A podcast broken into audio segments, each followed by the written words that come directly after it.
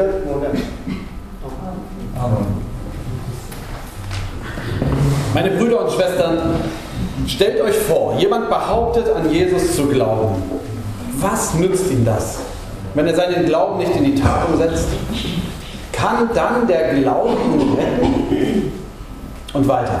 Ein Bruder oder eine Schwester hat keine Kleider, ja, er hat nicht einmal das tägliche Brot zu essen. Einer von euch könnte nun zu ihm sagen, Friede sei mit euch, ihr sollt es warm haben und satt sein. Was nützt das, wenn ihr ihnen nicht gleichzeitig gebt, was sie zum Leben brauchen? So ist es auch mit dem Glauben. Wenn er allein bleibt und nicht in die Tat umgesetzt wird, ist er tot. Es könnte nun jemand einwenden, der eine hat den Glauben, der andere hat die Taten. Dem würde ich antworten, zeige mir erst einmal deinen Glauben, der nicht in die Tat umgesetzt wird. Ich kann dir jedenfalls an meinen Taten zeigen, was Glaube wirklich ist. Du glaubst an einen Gott, an den einen Gott, das ist gut. Aber sogar die Dämonen glauben an ihn und zittern vor Angst. Du törichter Mensch, willst du denn nicht einsehen, ein Glaube, der nicht in die Tat umgesetzt wird, ist nutzlos. Ist nicht Abraham, unser Stammvater, aufgrund seines Handelns von Gott für gerecht erklärt worden? Er legte nämlich seinen Sohn Isaac als Opfer auf den Altar. Daran kannst du sehen, sein Glaube und sein Handeln wirken zusammen. Und erst das Handeln bringt den Glauben zum Ziel.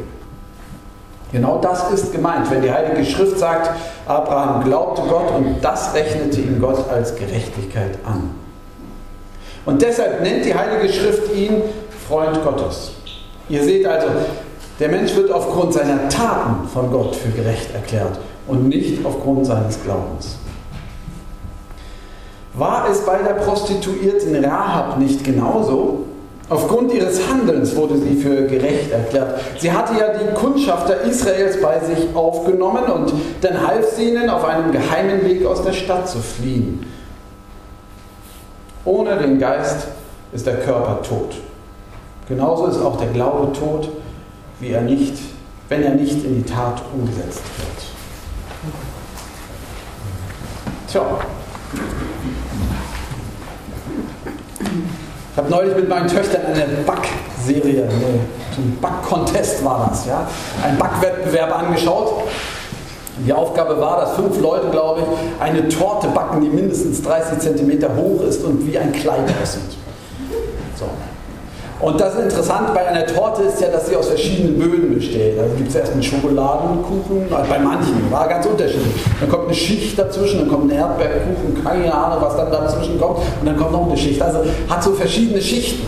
Und am Ende wurde es dann begutachtet von einer Jury und die haben natürlich angeschnitten Stückchen und mussten dann natürlich auch jede Schicht extra probieren. So ist das halt. Sonst weiß man ja nicht, ob das zusammenpasst. Also passt nicht alles zusammen, wenn unten Tomatengeschmack ist und in der Mitte Kiwi und dann Erdbeere. Weiß nicht, ob das passt. Also muss schon aufeinander abgestimmt sein. Die Geschmäcker sind verschieden. Das wurde dann beurteilt. Mir scheint, äh, dass manche Worte und Begriffe auch wie so eine Torte sind. Die haben ganz verschiedene Schichten.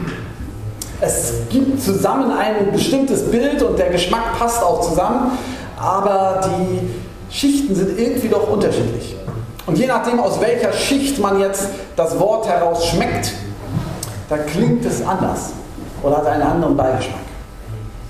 Und das Wort Gerechtigkeit zum Beispiel ist so ein Wort. Also wenn wir Gerechtigkeit sagen, ich weiß nicht, was Sie sofort denken, ans Erste, mir ging es so, ich habe sofort an soziale Gerechtigkeit gedacht, an Ausgleich. Müssen eigentlich alle gleich viel verdienen oder wie ist das, wenn einer mehr leistet und sowas. Ne? Also wie es in der Gesellschaft gerecht zugeht. Zwischen Ost und West, zwischen Nord und Süd, zwischen Mann und Frau. So. Aber man kann das natürlich auch, dieses Wort, auf der persönlichen Schiene hören. Wie werde ich eigentlich meinen Kindern gerecht? Oder meinen älter werdenden Eltern, wie werde ich denen gerecht? Alles, was ich mache, ist irgendwie falsch. Oder wie werde ich meiner Frau gerecht oder meinem Mann, je nachdem. Ja? Wie kann ich denen gerecht werden? Ah, kriegt das nochmal einen anderen Klang? Das ist eigentlich dasselbe, dieselbe Torte, aber es schmeckt nochmal anders. Und dann gibt es das nochmal, wenn wir das Wort hören in Bezug auf Gott. Gerechtigkeit Gottes. Was ist das eigentlich? Wie bekomme ich einen gerechten? Nee, wie werde ich Gott gerecht? Wie kann das alles zusammenpassen? Das ist heute so ein bisschen ein Kernpunkt. Wir beißen also in diese Torte rein. Und wenn wir reinbeißen, dann will ich mal so zwei, ähm, zwei Überschriften haben. Im Grunde sind es wie zwei Predigten, also setzt sich bequem hin. Ja. Ähm, die erste ist, da geht's, es gibt eine Unterscheidung zwischen gerettet werden und Heiligung. Oder anders gesagt, es gibt einen Unterschied auf dem Weg zum Christwerden und auf dem Weg beim Christbleiben. Christwerden, Christbleiben. Und das Wort Gerechtigkeit klingt in beiden Abschnitten ganz anders. Martin Luther. Martin Luther ist einer von denen, die, die an diesen Begriff Gerechtigkeit Gottes wie kann ich vor Gott gerecht werden? Wie bekomme ich einen gnädigen Gott? Der hat darum gerungen. Und das war ihm sein Herzensanliegen. Er hat gesagt, wie kann ich diesem Gott denn genügen? Und er hat immer gedacht, es gibt eine Gerechtigkeit Gottes, das ist so wie der Maßstab. Wenn ich bis da hochgeklettert bin, dann erreiche ich sie und dann werde ich, tue ich ihr Genüge und Gott sagt, ah gut, jetzt genügst du mir. Aber er hatte den Eindruck, Dr. Martinus, das reicht nie, egal was du machst. Und dann hat er den Römerbrief gelesen, den Apostel Paulus hat gelesen und studiert. Und während er gelesen hat und studiert und anderen das beigebracht hat, macht es lang und klick, klick, klick, klick, bis die Münze oder der Groschen fiel. Und er versteht plötzlich, wenn hier von Gerechtigkeit Gottes die Rede ist, dann ist gar nicht davon die Rede, dass da eine Latte ist und die muss ich irgendwie überspringen. Die Gerechtigkeit Gottes ist eher sowas wie die Freundlichkeit Gottes. Gott tritt mir entgegen mit Freundlichkeit, genauso kommt mir Gott entgegen mit seiner Gerechtigkeit. Als wenn Jesus sich auf den Weg gemacht hat, durch den Himmel, auf die Erde, durch alle durch und irgendwie macht er die Büsche zur Seite und die Straße fegt er und kommt irgendwann an meine Wohnungstür. Natürlich macht keiner auf, muss noch dreimal anders klingeln. Endlich geht die Tür auf, dann klopft er an meine Tür, ich gucke durch das Loch und da steht er. Jesus steht vor meiner Tür, vor meinem Lebenshaus und sagt, darf ich rein? Lieber Bruder, ich habe hier deinen Mantel der Gerechtigkeit. Du darfst einfach anziehen. Mehr brauchst du nicht machen. Und das reicht vor Gott. Paulus, äh, Luther ist von dieser Erkenntnis zutiefst bewegt und erschüttert. Er sagt, ich brauche nichts tun. Jesus gibt mir einfach seine Gerechtigkeit. Mein ganzes Leben mit meinen Bemühungen, mit den Fehlern, mit all meinen, meinen Irrtümern, mit dem, was ich bin. Er sagt, Paulus, äh, Luther, es ist gut. Paulus hat das schon verstanden. Und du hast es jetzt auch verstanden. Ziehe sie einfach an. Du brauchst nur glauben. Du brauchst nichts tun. Und dann hat Luther die Bibel übersetzt. Paulus ist ihm lieb geworden. Und dann liest der Jakobus und sagt, nee, was ist das denn hier? Der Werk, äh, wir werden aus seinen Werken gerecht? Hier stimmt was nicht. Das habe ich anders verstanden. Das kann ja gar nicht sein. Ja? Ein Glaube, der nicht in Tat umsetzt, gut.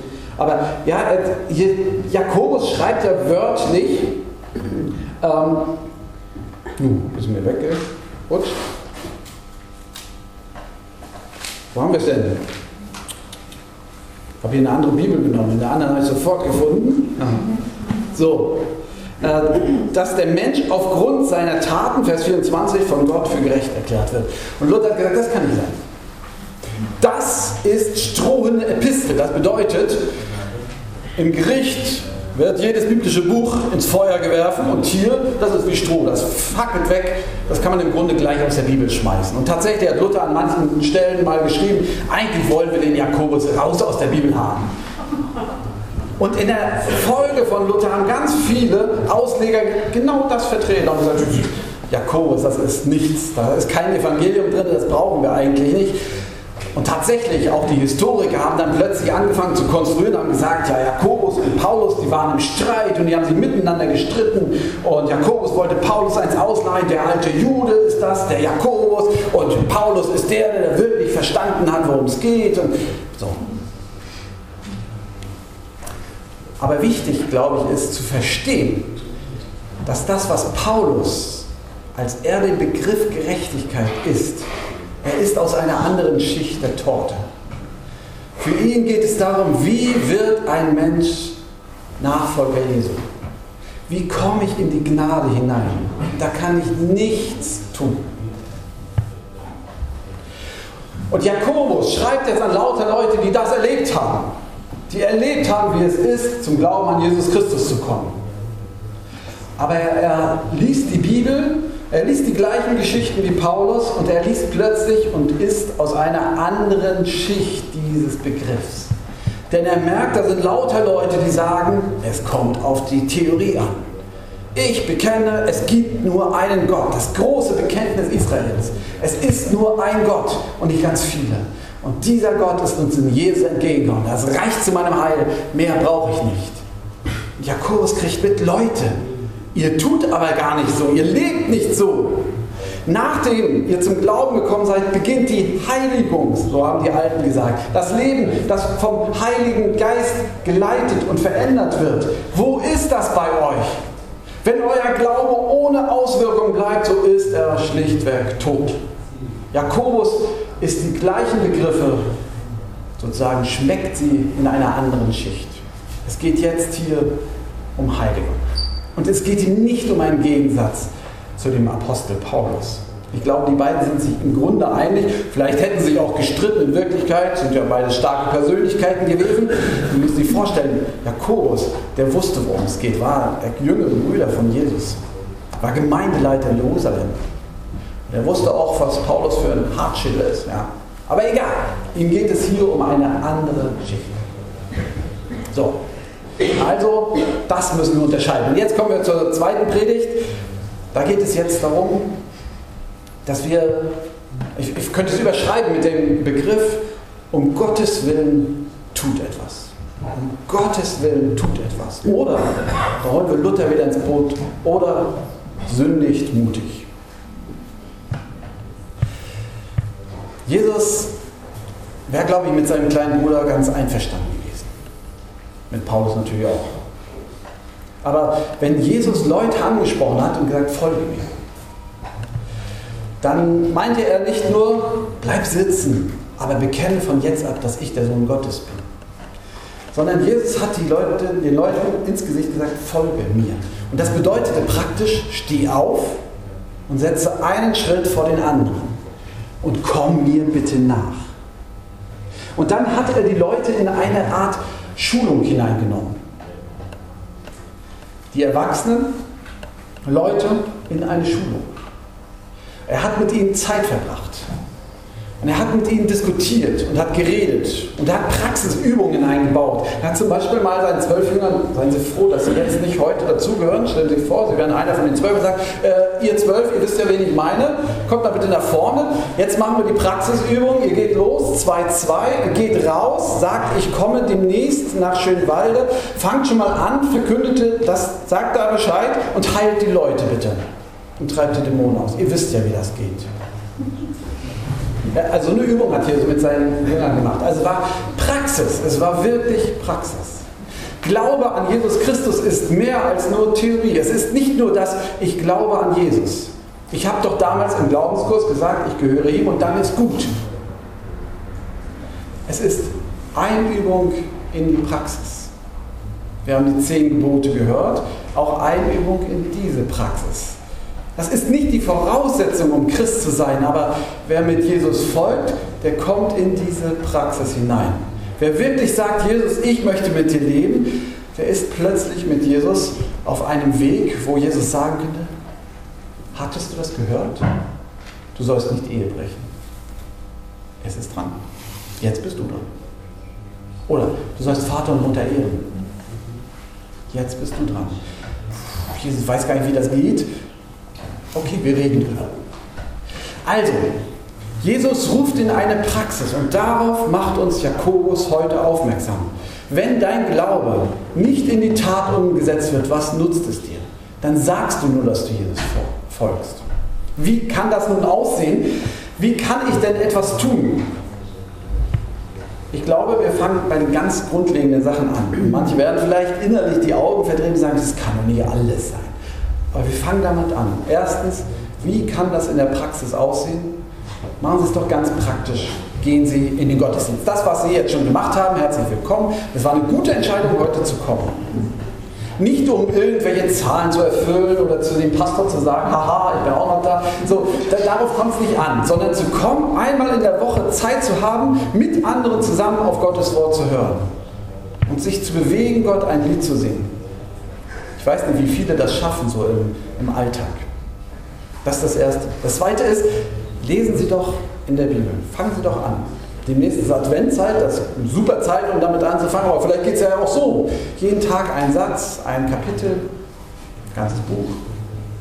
Lesen Sie doch mal. Wenn, wenn wir sagen, wir folgen Jesus, dann funktioniert das nur, wenn wir ihm auch Rederecht, Redezeit einräumen. Sonst bleibt es Theorie. Und dann fangen Sie doch mal an zu beten. Ich, glaube, Sie machen das alles, ich sage es trotzdem, ja. Aber ein Gebet zu sprechen. Jesus, was hast du eigentlich vor? Ehrlich gesagt, bei mir ist das nicht immer so, dass ich mich in Ruhe und dann Kerze anzünde und hinsetze. Manchmal gelingt mir das. Manchmal ist es auch auf dem Fahrrad. Ich sage, Jesus, hilf mir jetzt bitte. Egal wo. Aber dass sie das Gespräch eröffnen, dass sie wieder Jesus Mitspracherecht in ihrem Leben einräumen. War die Entscheidung gut? Darf ich das so machen? Fangen Sie doch mal mit diesen grundlegenden Sachen an. Nun könnte man kritisch einwenden, sagen, ja, aber geht es Jakobus darum? Waren es nicht die Frommen, die am Anfang des 20. Jahrhunderts sowohl vor den Kriegen als auch in der schlimmen Zeit in Deutschland versagt haben, jämmerlich versagt haben? Wo waren sie denn, die frommen Gemeinden, die Erwecklichen, die gesagt haben, das geht so nicht mit diesem Rassismus? Die gesagt haben, ihr dürft die Juden nicht einfach rausschmeißen. Waren es nicht die Frommen genauso wie die anderen? Ja. Da möchte ich diese drei Sachen in den Gottesdienst gehen, auf sein Wort hören und beten, ergänzen noch um zwei Sachen. Nämlich folgen Sie doch mal in der nächsten Woche, in der nächsten Zeit den Impulsen. Vielleicht trifft es genau auf die, die sich ganz für fromm halten, zu, was Jakobus hier sagt. Ihr redet zwar fromm, aber ihr macht es nicht. Und wir sind in Deutschland natürlich auch so, dass wir immer alles abwägen. Dass wir sagen, ja, einerseits ist das so, aber das könnte doch, hm, wir müssen auch die Gegenseite noch berücksichtigen und am Ende kommt irgendwas da unten raus, was keiner mehr wahrnimmt. Als Jesus dem jungen Mann dort aus dem Evangelium begegnet ist, da hat er ihm einen Vorschlag gemacht, der vollkommen unklug ist. Er soll alles verkaufen und ihm nachfolgen. Als die erste Gemeinde in Jerusalem zusammenkam, da haben die das genauso gemacht. Die haben alles verkauft, was sie hatten und haben es der Gemeinde gegeben. Das war dumm, war das. Wirtschaftlich nicht zu verantworten. wie soll ein System bestehen? So, das war gar nicht nachhaltig. Und trotzdem sind sie dem Impuls gefolgt. Und mit diesem Impuls wäre Gott in ihr Leben hineingekommen oder ist. Folgen Sie doch mal dem Impuls, den Sie gerade haben und den Sie immer wieder zur Seite drängen, weil Sie sagen, ach, das ist dumm dass sie ein Jahr ins Ausland gehen, dass sie anfangen für irgendwen zu beten, dass sie den Hörer abnehmen und den anrufen, der sie nicht hören will und sie wissen, er wird sagen, jetzt wollte er sich wieder einschleimen. Machen Sie es trotzdem, wenn es ihr der Impuls ist. Gehen Sie zum Traualtar, obwohl Sie schon 25 Jahre zusammen sind. Machen, machen Sie doch das, was Sie meinen, das ist der Impuls, was jetzt für Sie dran ist von Gott. Machen Sie es doch einfach. Spenden Sie doch Ihr Erbe. Hören Sie doch auf mit den Erbstreitereien. Wie viele Familien sind zerstritten? Hören Sie doch einfach auf. Sagen Sie, ich will das gar nicht. Tschüss, mein Recht gebe ich hier frei. Da, gut. Ich, ich will jetzt aufhören, weil ich mache Ihnen jetzt lauter Vorschläge und Sie denken, das wäre jetzt dran, aber das ist nicht für Sie dran. Nein, nein, nein. Das waren bloß Beispiele. Aber ich glaube, dass Sie, oder ein, zwei Leute unter uns wenigstens, wissen, was der Impuls ist, was Jesus von Ihnen will. Tun Sie es doch einfach. Um Himmels Willen tut etwas. Hier draußen, bei uns in Schönwalde, da wohnen 11.000 Leute, die nichts von Jesus wissen. Und wir wissen nicht, ob das richtig ist, aber wir haben uns entschieden als Gemeinde, wir, wir wollen irgendwas tun. Wir haben Grundstück gekauft, das ist viel zu teuer für uns. Wir sind nur eine kleine Gemeinde.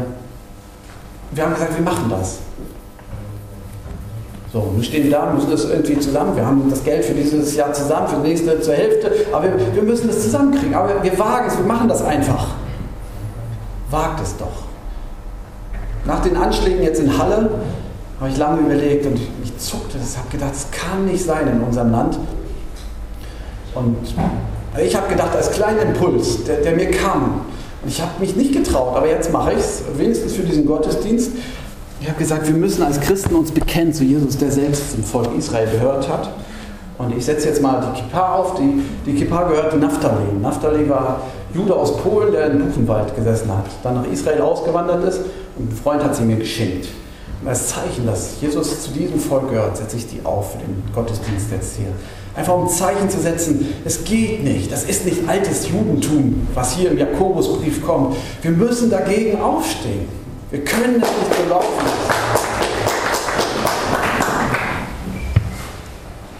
Also, um Gottes Willen tut etwas. Und dann, das will ich dazu sagen, lasst euch kritisieren. Manchmal tue ich Sachen aus dem Impuls, die sind saudoof. Entschuldigung, sagt man in der Predigt nicht so ein Wort, aber ja, ich, wir sind aber Gemeinde. Lasst uns gegenseitig uns kritisieren sagen, das geht zu weit. Oder wir müssen das und dieses tun. Ich bin dankbar für, muss ich einfach so sagen, für unseren Kirchengemeinderat, wo das passiert. Ich habe schon manchmal eine gute Idee gehabt, wie ich fand, die wir dann nicht umgesetzt haben. Das finde ich gut. Wir sind Gemeinde und wir leben zusammen, sind auf dem Weg. Das ist wichtig. Also, fangt an, der, im Wort Gottes zu lesen. Gönnt euch die Gottesdienste und gönnt Jesus die Möglichkeit. Bietet, folgt den Impulsen und lasst euch dafür kritisieren. Das ist eine andere Schicht vom gleichen Wort, gerecht vor Gott. Wir leben es einfach, was Paulus uns vor Augen gemalt hat. Wir kriegen es umsonst geschenkt. Nun lebt es auch so. Nicht, weil wir es müssten, sondern weil der Glaube raus will. Lasst ihn in die Tat fließen. Und der Friede Gottes, der höher ist als all unsere Vernunft, der bewahre unsere Herzen und Sinne in Christus Jesus, unserem Herrn. Amen. Wir singen Nummer 3.